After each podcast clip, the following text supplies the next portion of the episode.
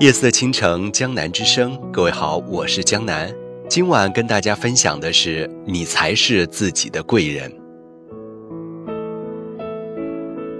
下班的路上，手机响了，传来小周兴奋的声音：“姐，我升职了，海外事业部经理，我终于也挣年薪了。”小周是我的一个前同事，他学的是国际贸易。由于在我们这专业不对口，他辞职去了一家贸易公司。记得两年前那个三十一号的下午，已经过了下班时间，我正要关电脑回家，小周发来当天的工作日志。这是公司的规定，每位员工都要在每天早上一上班，把前一天的工作日志发给我们部门。现在发是因为他明天就不来上班了。我打开小周的日志，在他在岗的最后一天，工作依然安排的一丝不苟。本来他白天已经把所有的离职手续都已经办完了，完全可以不必再写日志。那一刻，我心里怦然一动。这个不言不语的小伙子，他做事的态度认真的让人感动。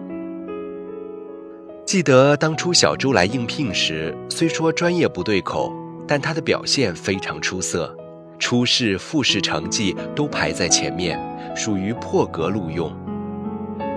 小周给安排到了技术部，那些高难度的软件他之前基本没有接触过，不知道他付出了多少辛苦，竟用一个月时间全部学会了。那段时间他整个人瘦了一圈。正想着，小周和我来道别了，我们互相加了微信。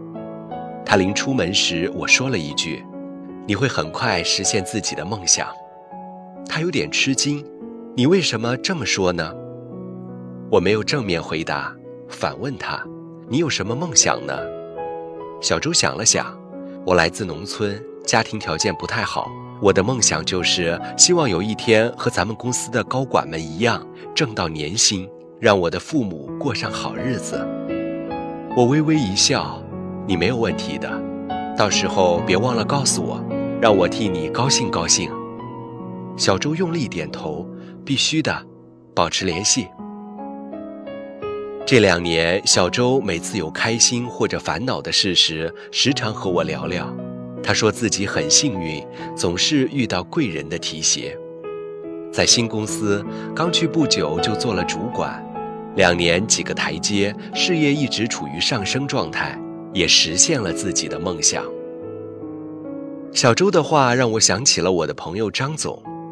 前段时间我去张总的公司，正值那里大动工程，职工公寓、游泳馆、体育场、健身馆，简直就是一个现代化大型企业的模样。十年前，张总的公司才只有二十多亩地。在一次博览会上，他认识了广东的一个大老板。抱着试试看的想法，张总向这位老板推荐了自己的公司。看他态度那么认真诚恳，广东老板就带着集团几位高管来考察他的公司了。正值腊月，天寒地冻，广东客人穿着单薄，一下飞机就喊冻死了。在机场接客人的张总早就每人准备了一件羽绒服，一行人对他纷纷点赞。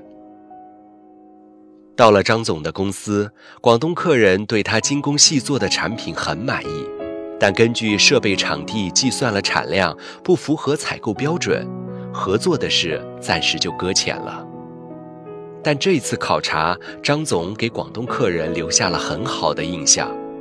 广东人有吃宵夜的习惯，他们入住的宾馆不提供这项服务。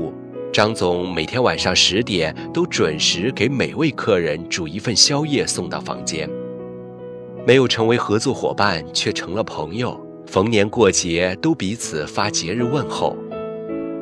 早在七八年之前，张总的公司就开始了二期建设，产量翻了几倍。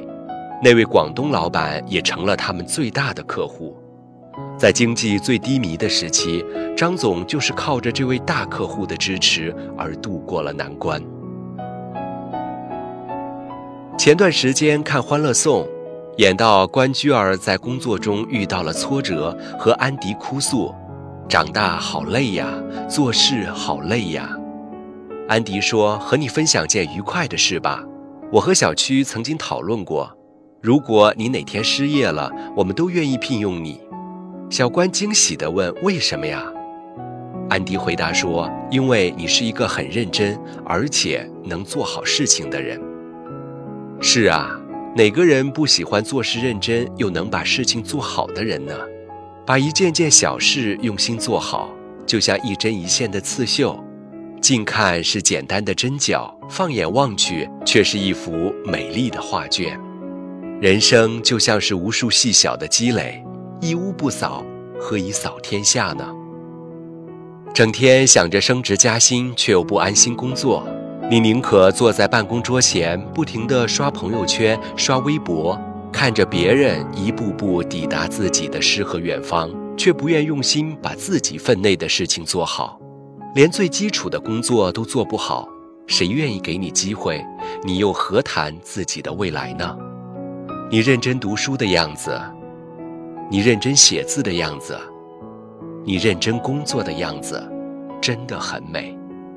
你认真做事的态度，能吸引你的贵人。也能助你抵达美好的未来。说到底，你才是自己的贵人。